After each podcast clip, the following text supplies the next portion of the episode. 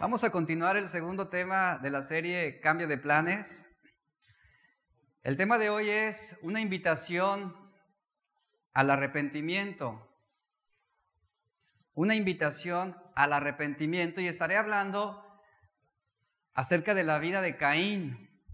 Usted conoce la historia de Abel y Caín.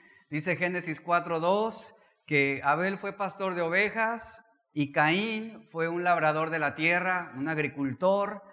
El verso 3 nos dice que aconteció andando el tiempo que Caín trajo del fruto de la tierra una ofrenda a Jehová y Abel también dice de los primogénitos de sus ovejas, de lo más gordo de ellas, y miró Jehová con agrado a Abel y a su ofrenda. Eh, Génesis 4:5 nos dice, que Jehová no miró con agrado a Caín, y, marca ese énfasis, él no miró con agrado a Caín y a la ofrenda suya. Y vea lo que acontece al final del versículo 5, la manera como Caín responde ante ese rechazo, por así decirlo, de parte de Dios. Y se ensañó Caín, y luego enfatiza, en gran manera, y decayó su semblante. De Caín y de Abel podemos decir muchas cosas, pero una analogía muy interesante con el Nuevo Testamento de la historia de estos dos hermanos podría ser la historia de aquella historia que Jesús contó sobre aquellos dos hombres que subieron a orar, que uno era fariseo y el otro era publicano. Es una analogía muy precisa a, a lo que representa Caín y Abel. Ambos disfrutaban de los mismos privilegios y las mismas oportunidades, pero lo cierto es que distaban mucho en ser iguales. Y la condición del corazón era lo que marcaba la diferencia. Hace rato cantábamos, Señor, haz de mí lo que tú quieras, ¿verdad? Quita de mí aquello que no te agrada, ¿verdad? Haz en mí lo que tú quieras. Y, y, así imaginaba Abel ofreciendo su ofrenda. Señor, no lo que yo quiero, lo que tú quieras. Transfórmame, cámbiame. Y hoy, en esta mañana, vamos a analizar la raíz del problema de Caín. Vamos a hacer una radiografía de lo que estaba pasando con este hombre. Su ofrenda, como lo leemos, fue con buena voluntad. La Biblia no dice que fue una mala ofrenda, sencillamente dice que a Dios no, no le agradó. Pero no significa que haya sido mala, fue buena, fue con buena voluntad, pero carente de fe. Y esto lo sabemos por el autor de Hebreos. La Biblia nos dice en Hebreos 11:6 que sin fe, ¿qué? Es imposible, imposible poder agradar a Dios.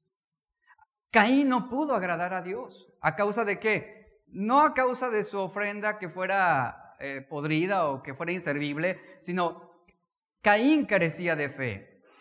Y sin fe, repito, es imposible agradar a Dios. En la Biblia no se conoce un solo caso de alguien que haya agradado a Dios sin fe. El capítulo 1, el capítulo 11, perdón, del libro de Hebreos es el capítulo de los hombres de fe, de los hombres que agradaron a Dios. Y escuche sus nombres, por favor. Dice, y, e inicia así, por la fe Abel ofreció a Dios más excelente sacrificio. Por la fe Enoch fue traspuesto. Por la fe Noé preparó el arca. Por la fe, Abraham obedeció para salir al lugar que había de recibir como herencia. Por la fe habitó como extranjero en la tierra prometida. Por la fe, Sara dio a luz a Isaac y por fe ofreció Abraham a Isaac. Y continúa diciendo, por fe Moisés rehusó los tesoros de los egipcios. Por fe bendijo Isaac a Jacob. Por fe Jacob bendijo a cada uno de los hijos de José. Por fe José, moribundo, se acordó de la partida de los hijos de Israel. Por fe pasaron el mar rojo por tierra seca. Por fe cayeron los muros de Jericó. Por fe Raab la ramera no pereció. Y bueno, hay otros ejemplos más que menciona la Biblia. Pero el denominador común de estos hombres, ¿cuál fue? La fe. Y note aquí el patrón, ellos hicieron, ¿verdad? Ellos actuaron, ellos sobraron por la fe, por la fe. Fue así, como nos enseña la Biblia, que ellos agradaron a Dios. Hay otros que son mencionados en la Biblia, que hicieron cosas muy buenas y algunas sobresalientes, pero sin fe, sin fe. Y Dios, usted puede leerlo ahí, y Dios no los aceptó. A pesar de que algunos actuaron sobresalientemente. Vemos en la Biblia hombres que se humillaron y sin embargo Dios no los salvó. Un ejemplo de este es Acab, ¿verdad? Pero sus pecados, dice la Biblia, o enseña la Biblia, no fueron perdonados nunca. Muchos hombres han reconocido sus pecados con remordimiento, como lo hablamos de Judas, y sin embargo no han sido salvados, porque su arrepentimiento no fue correcto, no había fe. Judas se arrepintió, reconoció, confesó su pecado de alguna manera, pero ¿qué hizo? Fue y se ahorcó. Y esto no, obviamente esto implícitamente nos dice que no fue salvado. Algunos hombres han confesado sus pecados y no han sido salvados. Un ejemplo de esto fue Saúl, eh, sí, el rey Saúl. Él va con Samuel y reconoce y le dice, he pecado en verdad, he quebrantado el mandamiento del Señor. Esas palabras salieron del, rey Saúl y sin embargo su arrepentimiento fue espurio. Él no rindió su corazón lo cual cerró la puerta al perdón de Dios. Y la diferencia entre el sacrificio de Caín y el sacrificio de Abel no era que uno había ofrecido sangre de animal y el otro vegetal. La diferencia esencial radica que el sacrificio de Abel fue hecho por la fe y por esa razón Dios se agradó de Abel por la condición de su corazón. Ahora, la ofrenda de Caín era buena, era buena. Y como lo mencioné anteriormente, fue con buena voluntad. Como mirando el hacer buenas obras. Pero, ¿qué sucedió? Dios no vio con agrado el corazón de Caín porque actuó sin fe. Y muchos han confesado el nombre de Cristo y muchos han hecho tantas cosas muy buenas y sin embargo no han agradado a Dios. Y esto es algo trágico. Eso es algo lamentable porque habla también de la condición de nuestro corazón. ¿Por qué razón Dios rechazó a Caín? ¿Por qué razón Dios no se agrada de algunos hombres que moralmente son correctos? Porque no tuvieron fe. Un ejemplo muy claro, y rápidamente lo menciono, y usted lo sabe, el joven rico este joven decía, ¿cómo puedo obtener la vida eterna? ¿Qué necesito hacer para tener la vida eterna? El Señor le dice, guarda mis mandamientos, guarda los mandamientos, guarda la ley. Jactantemente este joven que dice, con jactancia, yo, yo lo he guardado desde mi juventud. Entonces Jesús le dice, vende todo lo que tienes y repártelo. Y no que Jesús quería que se despojara de sus bienes, sino estaba probando su corazón para evaluar si había realmente una confianza, una fe y una disposición de renunciar a su vida para seguir a Cristo. ¿Y qué hizo el joven? No, gracias. Y no le agradó a Jesús eh, por esa razón. No fue aceptable delante de Dios este joven rico. Y esa es la razón. Muchos son rechazados porque no tuvieron fe. Y la característica principal de una persona que no tiene fe es una vida superficial. Repito, una vida superficial. ¿A qué me refiero con esto? A que el centro de su vida no es Cristo. El centro de la vida de Caín no era Cristo. Y, esto lo vamos a ver ahorita.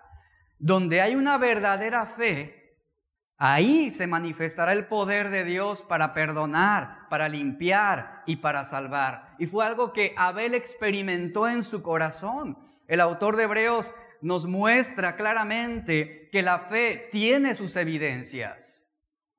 De un hombre pecador a santo, de inmundo a limpio, de enfermo a sano.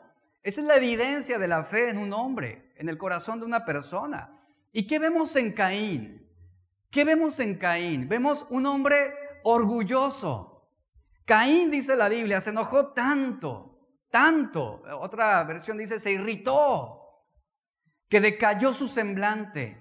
Esa expresión decayó su semblante habla de que entró en un estado de angustia, de depresión, se irritó, ¿verdad? Se almacenaron en su corazón malos sentimientos, la fuente de su pecado, ¿de dónde provino? Y aquí analizamos algo bien interesante acerca de Caín.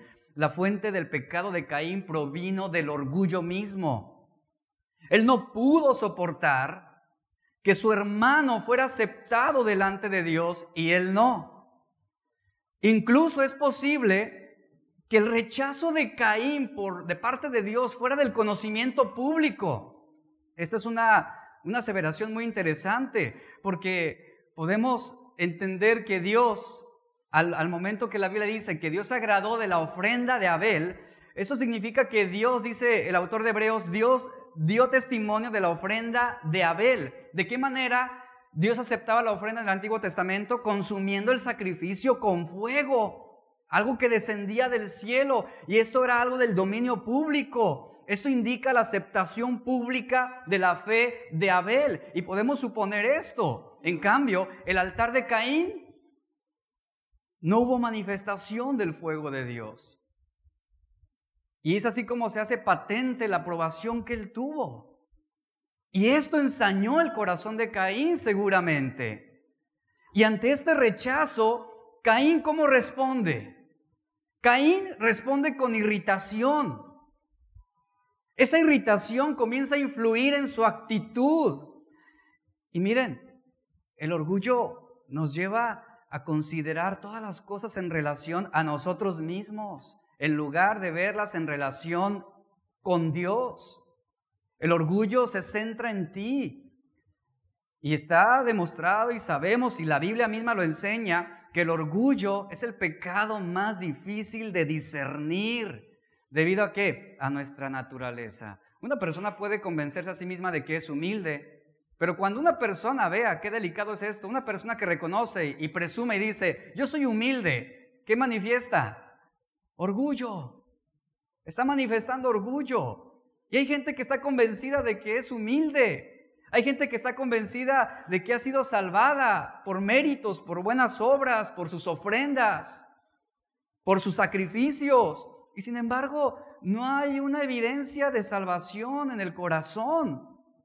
El orgullo es uno de los pecados que ciega nuestros fracasos, nuestras debilidades, nuestras necesidades. El orgullo nos convence y, eso es bien interesante, el orgullo nos convence que somos nosotros los que estamos bien, mientras que todos los demás están mal. Eso es lo que hace el orgullo. Eso es lo que hace el orgullo. Recuerdo muy bien el ejemplo, un hombre que yo conocí, que él estaba así como Caín, irritado y enojado porque lo habían despedido de una congregación. Y, y él, con esa actitud de dolor. Él me dice, es la quinta congregación de la que me corren. Pero él estaba en su posición de que las iglesias estaban mal, que el liderazgo estaba mal. Pero él nunca se vio a sí mismo. Él nunca consideró su posición. De cinco iglesias te han corrido y las cinco iglesias están mal y tú estás bien. Sí, eso es lo que hace el orgullo, eso es lo que mueve nuestros corazones, nos ciega de la realidad de lo que somos. ¿Cómo, cómo ve Dios el orgullo? ¿Cómo ve Dios el orgullo? Lo vemos en Proverbios capítulo 8, verso 13. La Biblia nos dice que Dios odia el orgullo. Dice, Él odia el orgullo, la arrogancia y el mal camino. En Proverbios 16, 5 nos dice que el orgullo para Dios es una abominación. Es abominación delante de Él todo altivo de corazón. ¿Esto de qué nos habla? Que Dios detesta el orgullo y que no quedará impune quien así haga. El Salmo 138, 6 dice, porque el Señor es excelso, Él atiende al humilde, y usted lo sabe, ¿qué dice? Mas al altivo, ¿qué hace? Lo mira de lejos. Otra versión dice, lo desconoce. Lo mira de lejos.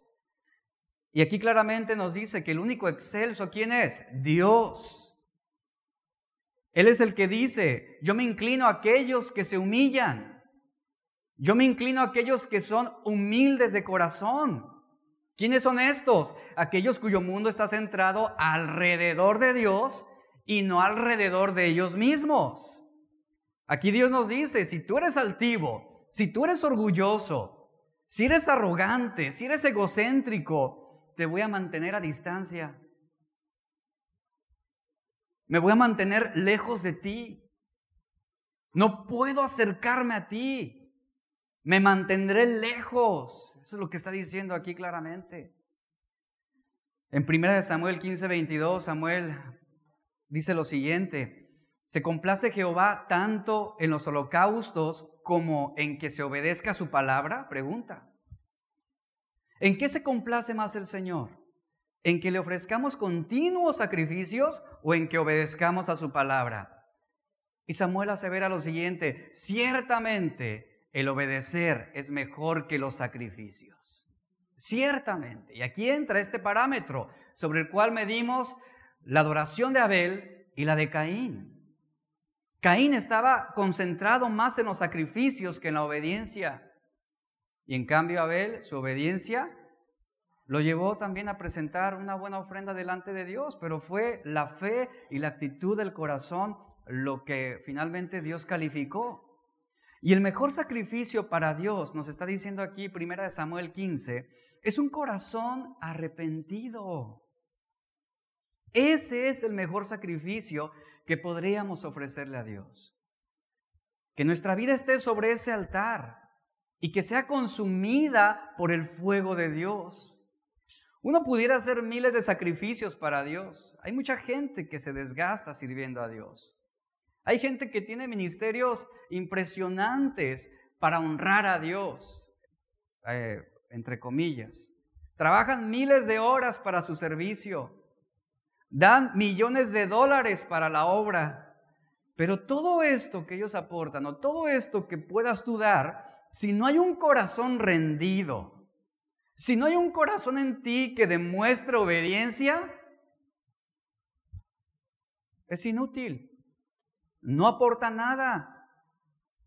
Uno de los reformadores de la iglesia dijo lo siguiente, yo he preferido ser obediente que ser capaz de hacer milagros.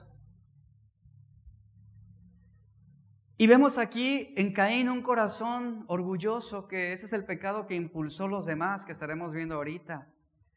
Aquí este hombre se enfrenta ante el rechazo.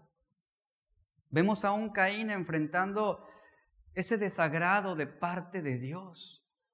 En Génesis 4.7, lea conmigo, por favor, acompáñeme ahí. Génesis 4.7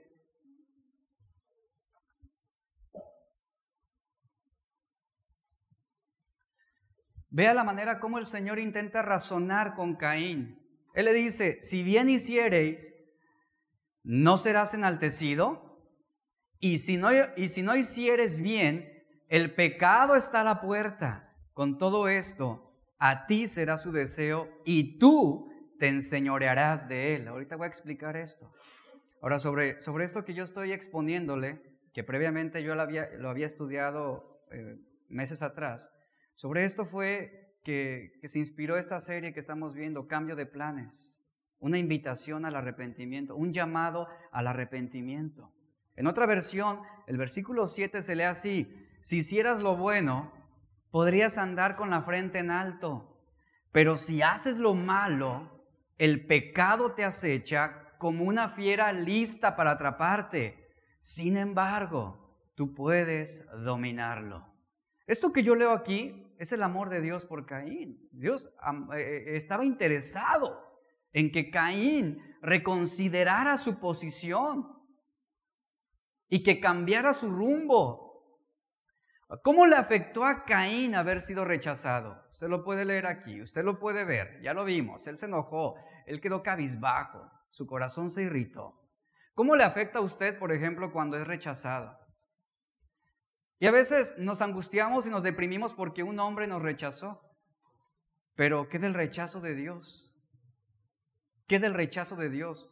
¿Cómo le afecta a usted el haber sido rechazado? ¿Cómo reaccionas tú, por ejemplo, cuando alguien te sugiere que tú has hecho algo malo o que has procedido indebidamente? ¿Cómo reaccionas? Muchos reaccionan como Caín, se enojan y no lo reconocen.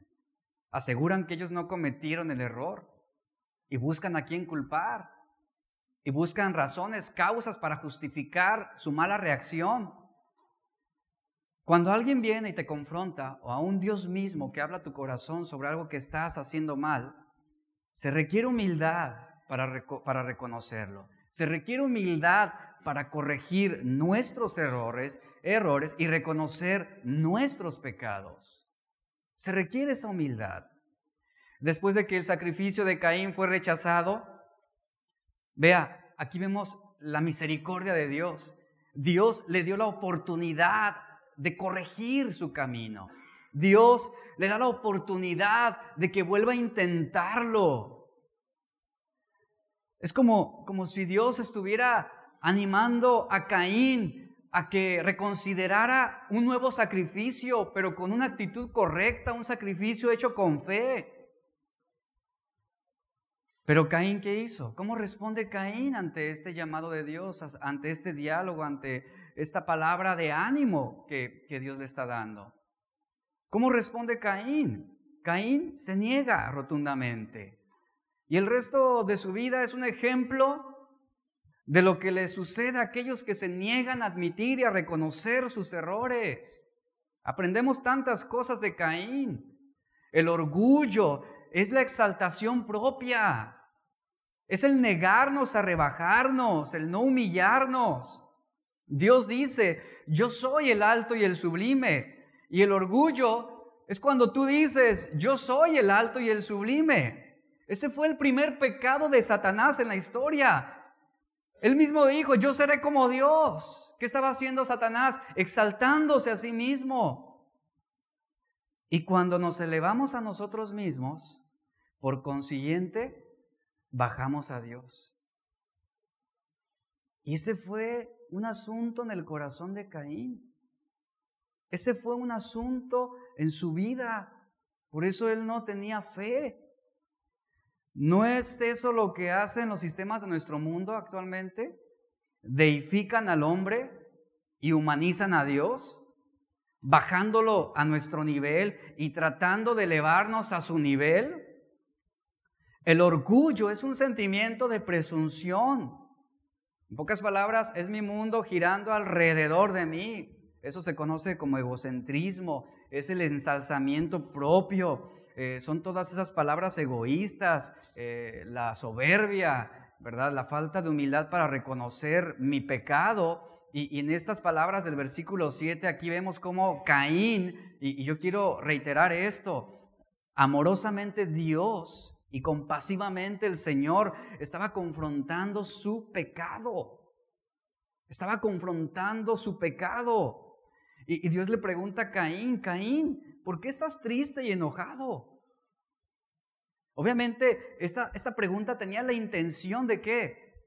De que Caín abriera su corazón, de que él pudiera reconocerlo. ¿Por qué? Porque Dios sabía lo que había en el corazón de Caín.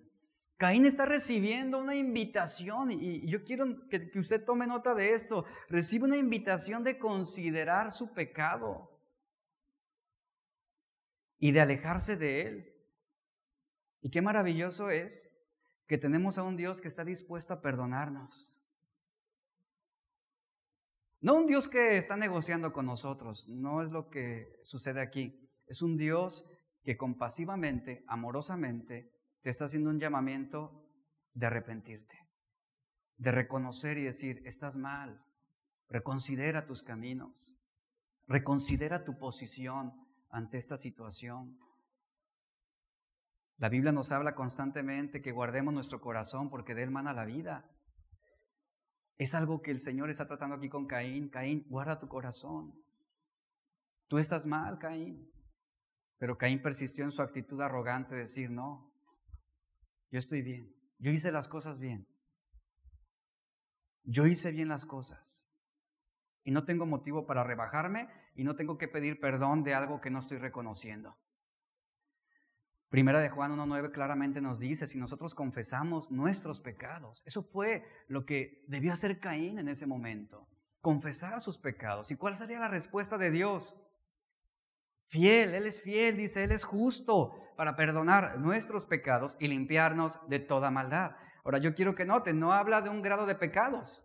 No dice, confiesa tus pecados siempre y, tengan, siempre y cuando tengan un grado ah, moderado. No lo dice. Dice, confiesa tus pecados, de todos tus pecados, sin importar el grado, la naturaleza.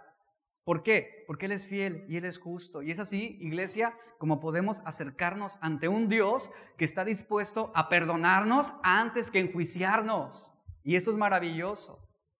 Eso es algo maravilloso, que sin importar cuántos pecados haya yo cometido, Él es fiel y justo para perdonarme. Sin importar lo que yo haya hecho y el cómo soy, ni la condición en la que me encuentro ahorita, Él está dispuesto a perdonarme si me acerco a Él. Y luego el Señor le dice a Caín, serás aceptado si tú haces lo correcto. Aquí Caín está enfrentando una lucha interna en contra de su pecado. Él está siendo debilitado a causa de, la maldad que estaba dando fruto en su corazón. Y el fruto de esos malos deseos estaba siendo concebido. Hasta ese momento Caín está en una condición de enojo, ¿verdad? Él está irritado por lo que ha sucedido, por el rechazo que tuvo. Y los malos deseos, lo que vemos en este proceso, es que nos van a llevar a ocultar un pecado para cometer otro mayor, que fue algo que vimos con Judas. Eso es lo que hace el orgullo en nuestro corazón. Eso es lo que opera en nuestra vida. Santiago 1.15 dice, entonces la concupiscencia, después que ha concebido, da a luz el pecado y el pecado, siendo consumado, da a luz la muerte. Aquí brevemente toco este punto. Santiago nos presenta una analogía muy gráfica de cómo opera el pecado en nuestra vida. Usted tiene un deseo. Ese deseo está quieto y parece incapaz de producir una reacción. Hasta este momento, el pecado de Caín no ha afectado a nadie más. Lo está afectando solamente a él. Ese deseo está ahí, incapaz pareciera de producir alguna reacción más fuerte.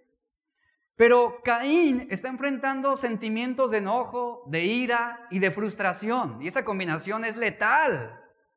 ¿Por qué? Porque mueve tu voluntad a hacer cosas indebidas. La mente de Caín está estimulada por el deseo de venganza. Ya no es el enojo.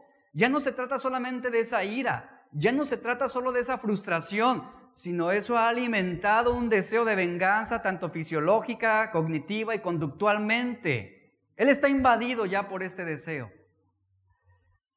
Ahora, la voluntad de Caín está siendo excitada y él va a responder a la menor provocación. Y en cuanto él tenga la oportunidad de cometer lo que ha estado maquinando, no se lo va a pensar dos veces. Porque su mente ya está comenzando a bosquejar un plan. ¿Cuál era el plan? Lastimar a Abel, en este, en este caso. Lastimar a Abel. Y lo que es justificado en la mente será concebido en la voluntad y dará a luz en la conducta y se dará a luz en la conducta y eso es lo que está sucediendo con él. Él está él ha justificado lo que piensa hacer en su propia mente.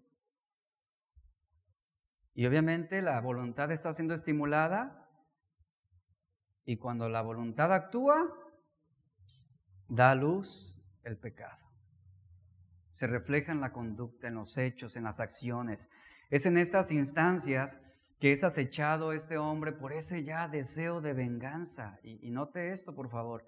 Él sintió una agresión abierta hacia su persona.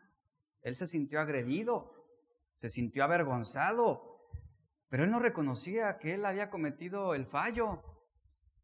Él veía el problema en otros lados, menos en él mismo. Y, y él sintió esa agresión abierta hacia su persona, repito, y, la venganza, la venganza se disfraza de muchas maneras diferentes. ¿Y qué le impulsa? Precisamente el enojo, la ira, el odio. Eso es lo que le impulsa el deseo de vengarnos de alguien que nos hizo algo malo. Y no basta con saber el, saber que deseamos vengarnos, sino que llega un punto o pasa a otro nivel en el que asimilamos y maquinamos cómo vamos a hacer o cómo vamos a concretar esa venganza. Y, es lo que estamos viendo aquí en el corazón de este hombre, en el corazón de Caín. Ahora, esto puede incluir cosas tan sutiles como simplemente desear que el otro o al que te ofendió que le vaya mal. Eso es lo que impulsa la venganza. O a veces uno maquina cosas como busco la manera de humillarlo públicamente, o, busco la manera de que él sienta lo que yo sentí, o, o que él vea las consecuencias haciéndole algo también indebido. A eso te lleva la venganza. Y el acto puntual de venganza no es más que una manifestación de ese espíritu amargado que reside en nosotros. Y un pecado se vincula con otro y con otro y con otro y con otro. Aquí vemos cómo Dios le ha dado la oportunidad de cambiar sus planes a Caín. El Señor le está diciendo, Caín, conozco tu corazón y sé cuáles son tus planes. Cámbialos. Cámbialos. Arrepiéntete. Yo sé a dónde vas. Yo sé lo que estás pensando. Sé lo que está sintiendo. ¿Y sabe algo? De esta misma manera, el Señor también habla a nuestros corazones esta mañana. Pudiera haber en esta mañana alguno aquí que esté planeando algo indebidamente o que esté planeando algo que, que sea una afrenta a la integridad de su familia. Y el Señor está diciendo, yo conozco lo que hay en tu corazón. Yo sé el rumbo que estás tomando. Cambia tus planes. Cambia tus planes. Arrepiéntete. Y, aquí está esa oportunidad que Dios le da a Caín. Qué maravilloso es tener esa oportunidad de parte de Dios. La oportunidad de cambiar nuestros planes, iglesia. La oportunidad de corregir nuestro rumbo y de regresar a la verdad. Esto es lo que el Señor estaba hablando al corazón de este hombre. Dios conocía perfectamente los sentimientos que Caín albergaba en su corazón. Dios conocía la dirección que tomarían esos sentimientos y, el daño moral, emocional, espiritual que causarían a su propia vida y a los que están a su alrededor. Obviamente en el corazón de este hombre había sentimientos abstractos, y, escuche, el orgullo siempre justifica nuestro pecado, siempre, siempre, siempre lo va a justificar. Siempre va a quererte presentar a ti como el inocente. Que por culpa de aquel es, que eres como eres, que, que por esta situación, que por esta injusticia, que por aquello que dijeron de ti, que por aquello que hablaron, por eso eres como eres. Tú no tienes la culpa. ¿Qué es lo que muchas personas que entran a la homosexualidad dicen? No, es que yo no tuve la culpa. Y, se justifican. Es que yo nací así y no quieren responsabilizarse de su pecado. Y Dios quería que Caín se hiciera responsable de lo que estaba sucediendo en su propio corazón. Pero ¿qué hace Caín? Él se justifica. Él justifica la ira en contra de su hermano. ¿Cómo la estaba justificando? Para él fue injusto que la ofrenda de Abel fuera aceptada y la de él no. Y eso impulsó el motivo que él tenía para lastimar a su hermano. En realidad este hombre considera que no tiene necesidad de arrepentirse y eso es algo bien delicado. Cuidado, cuidado cuando en tu vida tú detectes ese endurecimiento en tu corazón. Cuidado cuando llegues a un punto en el que tú no tengas la necesidad de arrepentimiento y que te autojustifiques y que te hagas la víctima. No, es que son otros los que tienen que venirme a pedir perdón. No, cuidado. Aquí vemos a este hombre y aquí estamos viendo la condición de su corazón. Él no sentía la necesidad de arrepentimiento. ¿Por qué razón? ¿Sabe por qué? Porque él se creía justo e inocente bajo sus propios términos. Analice esto en su propia vida. ¿Qué aprendemos de esto? Que aquel que está convencido de que no ha cometido un acto pecaminoso, obviamente no va a sentir la necesidad de ser perdonado, ni tampoco tendrá la necesidad de convertirse, ni de arrepentirse. Sin embargo, la maldad en el corazón humano, en el, corazón humano es algo que vemos en la Biblia, eh, lo hace necesario. El corazón es engañoso. El corazón es engañoso. No hay justo, dice la Biblia, no hay justo ni aún uno. Todos se han desviado. Todos hemos pecado. Y la sencilla razón de nuestra naturaleza pecaminosa o la esencia de nuestra naturaleza pues nos hace ver también la necesidad de arrepentirnos continuamente, continuamente.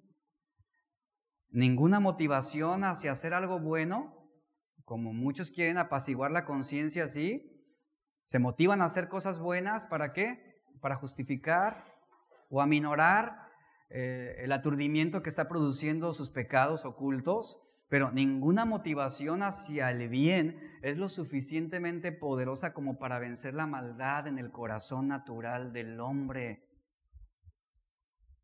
Por eso necesitamos continuamente ir delante de Dios.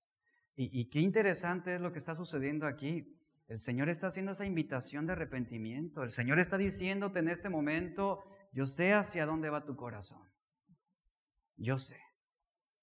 Yo sé hacia dónde están impulsándote esos malos sentimientos. ¿Qué vas a hacer? ¿Qué vas a hacer? El pecado está tocando a la puerta de tu corazón. Te estás echando. Más clara advertencia no puede haber. ¿Qué vas a hacer? Y el Señor le dice a Caín, si tú te niegas a hacer lo correcto, sufrirás las consecuencias. Y eso es lo mismo que el Señor está hablándonos esta mañana. Si nosotros nos negamos a hacer lo correcto, ten cuidado. Ten cuidado. ¿Sabían que el pecado no entra en tregua, eh, no entra en tregua con nosotros? El pecado no dice, hoy te voy a dejar descansar. No lo hace, al contrario. Es un acérrimo enemigo que no descansa. Por eso debemos ser vigilantes. Por eso debemos evaluar continuamente nuestra vida delante de Dios. Y debemos evaluar la condición de nuestro corazón todo el tiempo. En el momento en que tú detectes resentimiento, que detectes odio, que detectes celos, enojo, ira, frustración, evalúa tu corazón. Porque el pecado está a la puerta, esperando que tú seas vulnerable para atacarte, para controlarte. Y aquí vemos cómo Caín, el Señor le dice, si te niegas a hacer lo correcto, si te niegas a obedecerme, habrá consecuencias. Aquí Caín estaba en las primeras etapas del pecado. Como conocemos la historia, él todavía no había caído tan profundamente en la maldad que leemos en la Biblia. Por lo que aquí estamos ya presenciando el progreso de su pecado. Y yo quiero enfatizar esto. ¿Cómo inició todo? ¿Cómo inició todo? Sintiéndose rechazado. ¿Y sabía que como seres humanos somos bien susceptibles? Hablando de este aspecto, es una de las cosas que más nos afectan, el menosprecio o el rechazo de otros. El que no seamos aceptados. Eso pega duro. ¿Y qué genera ese rechazo? Aquí lo estamos viendo en este progreso del pecado de Caín. Viene el enojo y viene el semblante caído. ¿Verdad? ¿Y qué continuó? Se suscita la envidia, celos y el deseo de venganza hacia Abel. Ve el progreso que lleva el pecado. Entonces, eso nos enseña que no es sola, o sea, que no podemos cometer un pecado aislado. De decir, bueno, estoy enojado y ya, lo aíslo, ¿verdad? Lo separo. No, ese pecado va a producir fruto en otro pecado. Y lo que inició con un pensamiento termina con un acto deshonroso. Y es cuando muchas veces decimos, es que no sé qué me pasó, no sé cómo fui capaz de haber hecho esto. Todo inició con algo simple, insignificante. ¿Sabía que las grandes avalanchas comienzan con pequeñas e imperceptibles fisuras? Y usted conoce la historia y ha visto a lo mejor en las noticias lugares que son arrasados por avalanchas de nieve. Y todo comenzó con algo minúsculo. Así estaba el corazón de Caín. Todo comenzó con ese pequeño enojo, esa pequeña irritación. Y Caín finalmente termina enfureciéndose porque su hermano tenía lo que él no tenía, el agrado de Dios porque él fue aceptado. ¿Y qué sucedió en el corazón de Caín? Pues obviamente eso le lastimó. Su orgullo más bien fue herido a causa de ese rechazo. Pero si Caín hubiera sido humilde, al momento en que su ofrenda fue no aceptada, si hubiera sido humilde, él hubiera procedido al arrepentimiento y a reconsiderar su posición delante de Dios. Si en verdad él hubiera estado interesado en agradar a Dios, él hubiera tomado cartas en el asunto y hubiera cambiado su posición, pero no lo hizo así. No lo hizo así. Él estaba enfocado en que fue rechazado, no en que no había agradado a Dios. A él no le importó no haber agradado a Dios porque él nunca pidió perdón. A él lo que lo hirió fue el rechazo público que pudo haberse hecho de él. Y en comparación con su hermano, él quedó avergonzado. Y ese orgullo lo condujo finalmente a ese odio que lo llevaría al deseo de venganza y a cometer el fratricidio que todos conocemos, la muerte de su hermano. Caín escuchó la voz de Dios. Caín recibió una palabra de parte de Dios. Esa mañana, podremos decirlo así, esa mañana él fue a la iglesia y escuchó verdad de Dios. Dios le habló audiblemente, pero ¿cómo respondió Caín a la palabra de Dios? Él endureció su corazón. Él endureció su corazón. El Salmo 95, versos 7 y 8 nos dice, si hoy ustedes si hoy ustedes escuchan mi voz, dice, no endurezcan su corazón, no endurezcan su corazón como en Meriba, como en el día de Masaj, en el desierto. ¿De qué nos habla este salmo? De que un corazón endurecido es inútil. Cuando hay un corazón endurecido, nada puede restaurarlo, nada puede cambiarlo. No tendrá la disposición y sentirá la necesidad de cambiar su rumbo. Aquí vemos en este contexto del Salmo 95 cómo Israel endureció su corazón en el desierto al continuar resistiéndose a la voluntad de Dios. Eso es lo que hace un corazón endurecido. Se resiste a la palabra, se resiste al plan y la voluntad de Dios. Israel estaba convencido de que Dios no podría librarlos. Y ellos simplemente perdieron la fe, se desviaron de la fe. Cuando el corazón de una persona se endurece, cuando tu corazón experimenta ya eh, esa aspereza, ese endurecimiento, ¿sabes algo? Tú vas a quedar aferrado a tus propios caminos, te vas a aferrar a tus propios sentimientos y serás incapaz de volverte a Dios. Cuando usted se resiste el tiempo suficiente a Dios, aquí estamos viendo y lo vamos a ver al final, cuando tú te resistes el tiempo suficiente a Dios, Él va a desecharte como si fueras inútil y sin valor. Y es lo que vamos a ver en Caín. La Biblia claramente nos dice, el deseo de Dios es que todos se arrepientan, ¿cierto? Es el anhelo de Dios. Él no quiere que ninguno perezca. Dios no quería que Caín pereciera. Por eso le está advirtiendo. Su deseo era que Caín se arrepintiera, así como es el deseo de Dios que cada uno de los que estamos esta mañana aquí procedamos a ese verdadero arrepentimiento. y que reconsideremos nuestra posición cuando el corazón está herido o cuando nos sentimos lastimados u ofendidos. Él no quiere que perezcamos, Él quiere que procedamos al arrepentimiento, pero en el ejemplo de Caín, Él persistió en su maldad. Él endureció su corazón y Dios lo rechazó y lo maldijo. En Hechos 17:30 la Biblia claramente nos dice que Dios manda, ordena, invita a todos los hombres en todo lugar que se arrepientan. Es la extensión de la invitación de Dios. Arrepiéntete. Ahora, esto que, que estamos viendo aquí en Caín era una manera como el Señor quería llevar a, a este hombre a la reflexión personal. Caín, analiza tu corazón. No está bien lo que estás haciendo. Evalúa lo que está pasando por tu mente en este momento. Tus planes te van a destruir. Tus caminos te van a extraviar.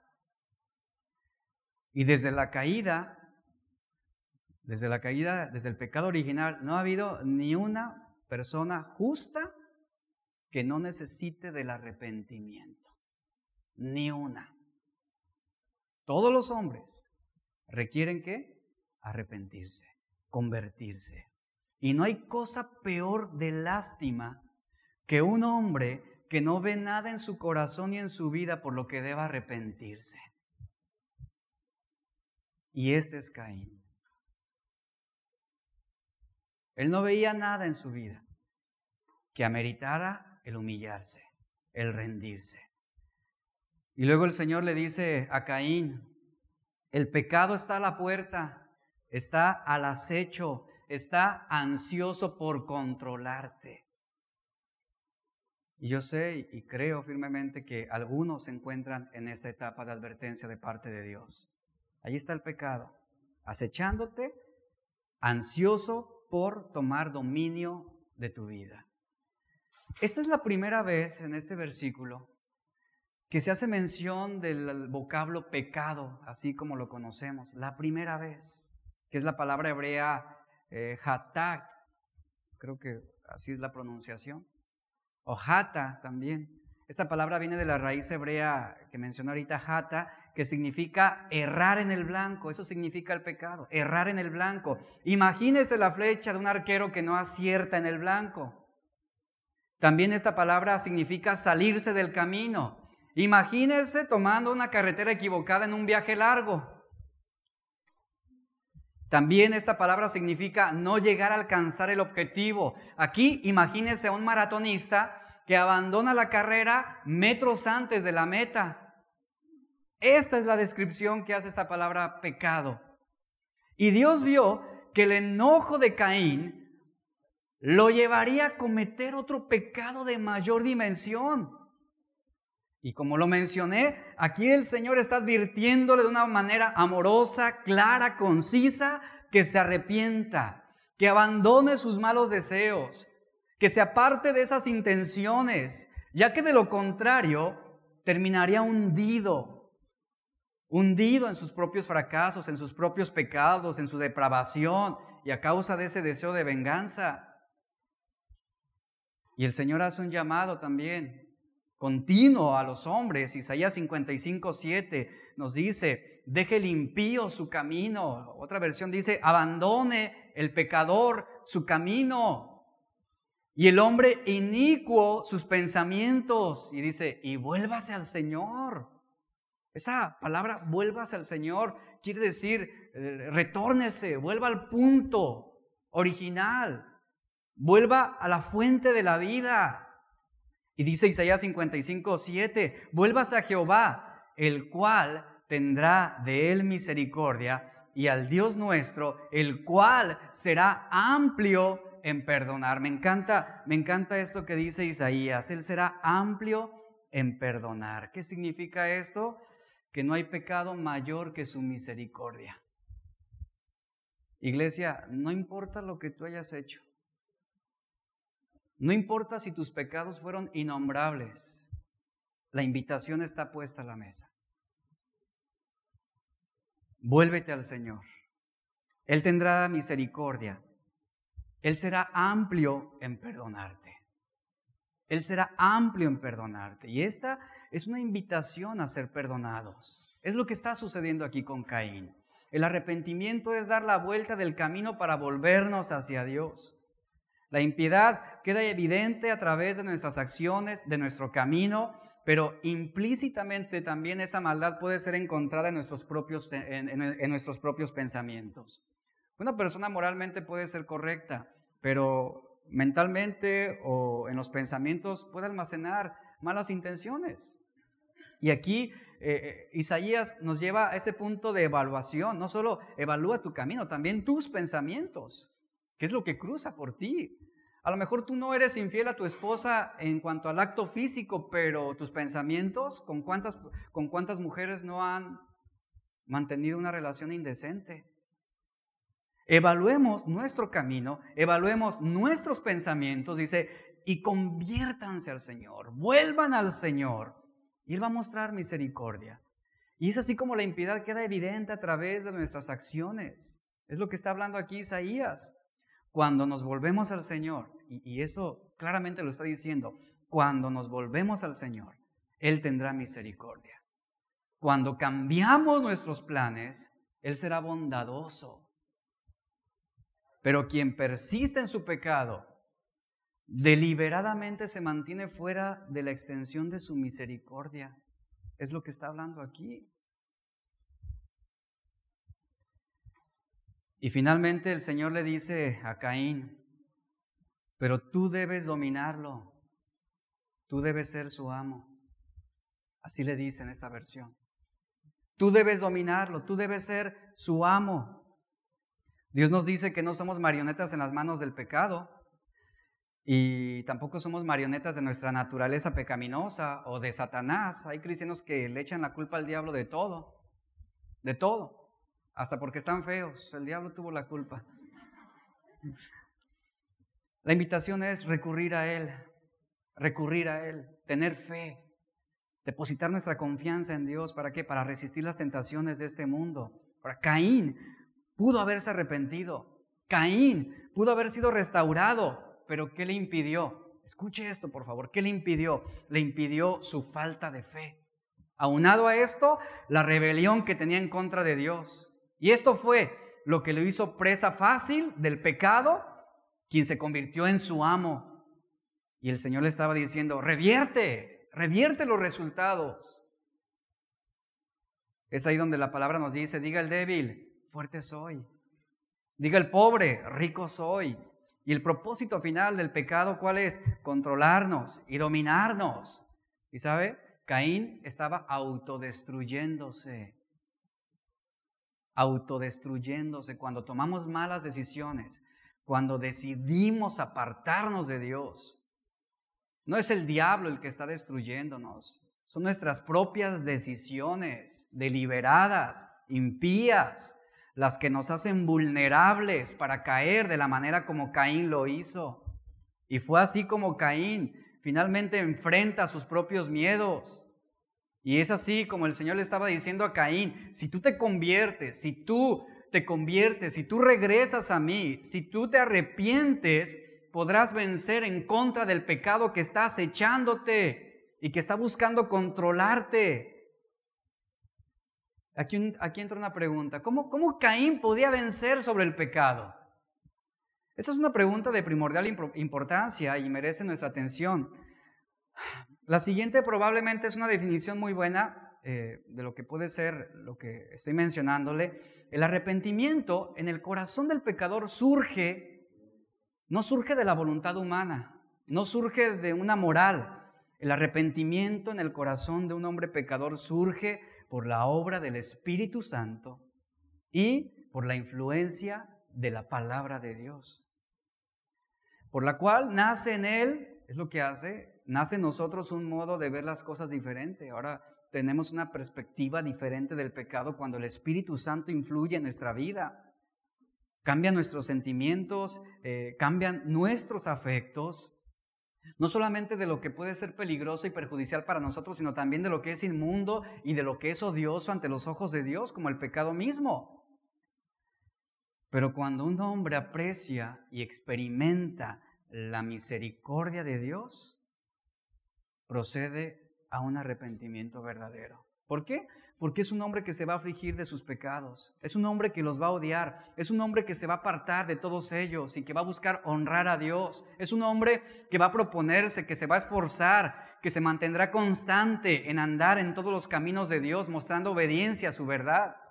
Esta es la invitación que el Señor le hacía a Caín. Hechos 3:19, el apóstol Pedro eh, dice a aquellos hombres judíos que escuchaban el Evangelio de su boca, les dice, así que arrepentíos y convertíos para que sean borrados vuestros pecados, para que vengan de la presencia del Señor tiempos de refrigerio. Y esa es la invitación para nosotros en este momento. Arrepiéntanse, conviértanse, para que sus pecados sean borrados. Y leamos Génesis 4, 8, 9 y 10, ya la, la parte final de, este momento con Caín. Dice la Biblia que Caín habló con su hermano Abel. Vea, ¿qué hizo Caín con la advertencia de Dios? Endureció su corazón, dijo, no, no voy a proceder de la manera como Dios quiere. Actuaré y haré justicia propia. Hizo caso omiso al mandato de Dios. Y dice que Caín habla eh, habla con su hermano Abel mientras estaban en el campo y dice que Caín atacó, atacó a su hermano y finalmente lo mató. Ahí está el pecado ya consumido, dando muerte. El Señor le preguntó a Caín, ¿dónde está tu hermano Abel? Caín responde, no lo sé. ¿Acaso soy yo el que debe cuidar a mi hermano? Vea la total ignorancia de Caín hacia la omnipresencia de Dios. Y el Señor en el verso 10 le dice, ¿qué has hecho, Caín?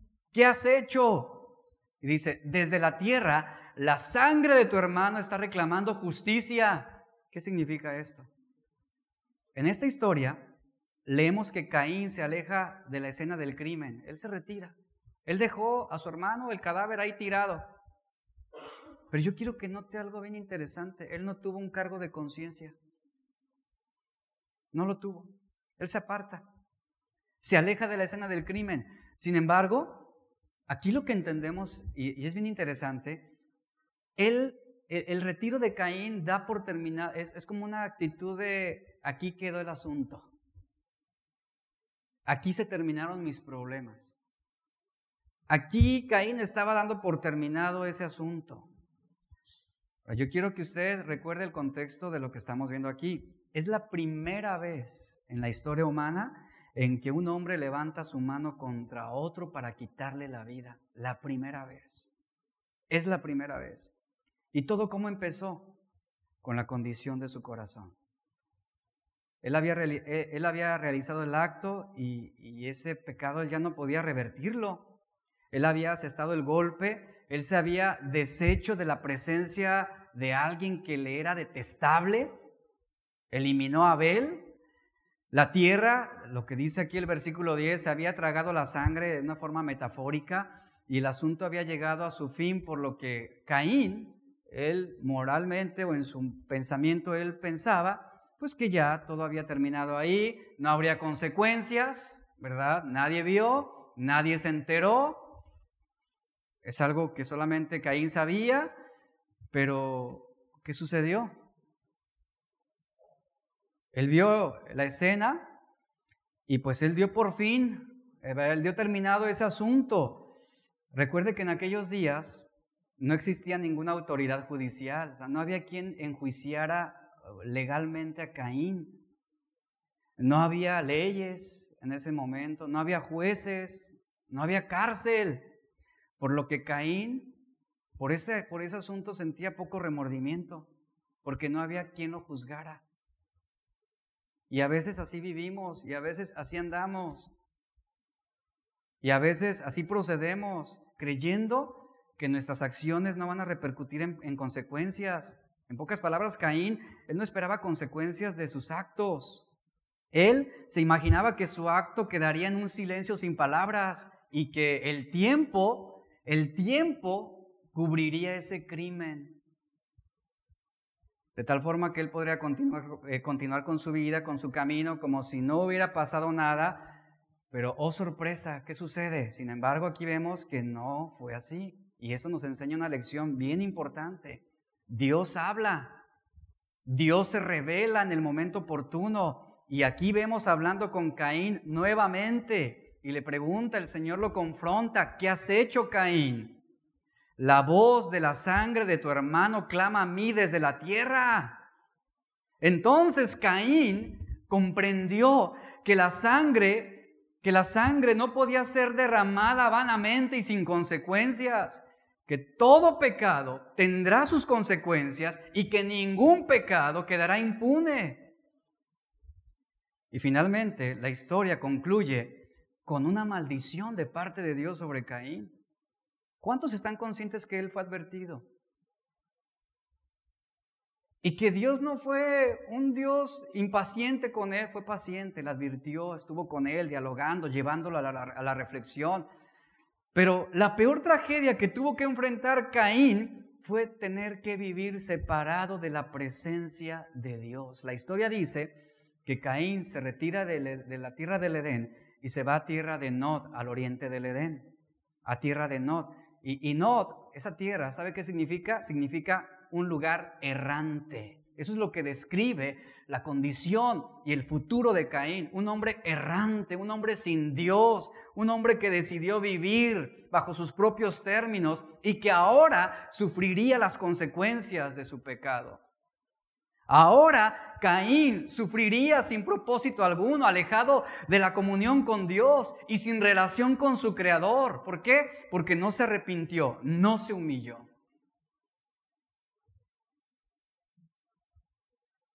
¿Y cómo comenzó todo? Algo imperceptible. Imperceptible. Porque ni siquiera Abel estaba consciente de la condición real del corazón de su hermano Caín. Y aquí vemos una invitación de parte de Dios a arrepentirnos. Cambien sus planes. Póngase de pie, por favor. Cambia tus planes. Cambia la orientación de tu corazón. Joel 2.13 nos dice, rasgar nuestro, rasgad vuestro corazón y no vuestros vestidos. Dice, vuélvase, vuélvanse al Señor su Dios, porque Él es bondadoso y compasivo, lento para la ira y grande en misericordia. Y dice Joel, y que se duele del castigo. ¿Cuántos saben que Dios no se complace en castigar? Él no es un Dios así, Él es un Dios bondadoso, amoroso. Por eso la invitación en la Biblia siempre es, hagan morir lo terrenal en ustedes, háganlo morir. Inmoralidades, impurezas, bajas pasiones, malos deseos, avaricia, háganlo morir. Esa es la invitación que recibió Caín de parte de Dios, pero Caín ¿qué hizo? Endureció su corazón. Endureció su corazón. ¿Qué harás tú? El pecado está acechándote. El pecado conoce tu debilidad. Él sabe. El pecado no es un buen amigo y nunca traerá buenas noticias, ni te dará una mejor vida ahora. ¿Qué vas a hacer? Pregunta el Señor. Él conoce nuestro corazón. El, Evangelio de Juan dice que Jesús no tuvo necesidad de que nadie le diera testimonio del hombre porque él conocía lo que había en el corazón del hombre y él conoce lo que hay en tu corazón y en mi corazón. ¿Qué vas a hacer? Cierra tus ojos un momento y, y evalúa la condición de tu vida ante el ejemplo de Caín. Y si tienes que pedirle perdón a Dios, hazlo. Si el orgullo te ha cegado y tú dices, bueno, yo creo que no he cometido cosas malas, todos hemos pecado. Todos, todos. No hay justo ni a uno.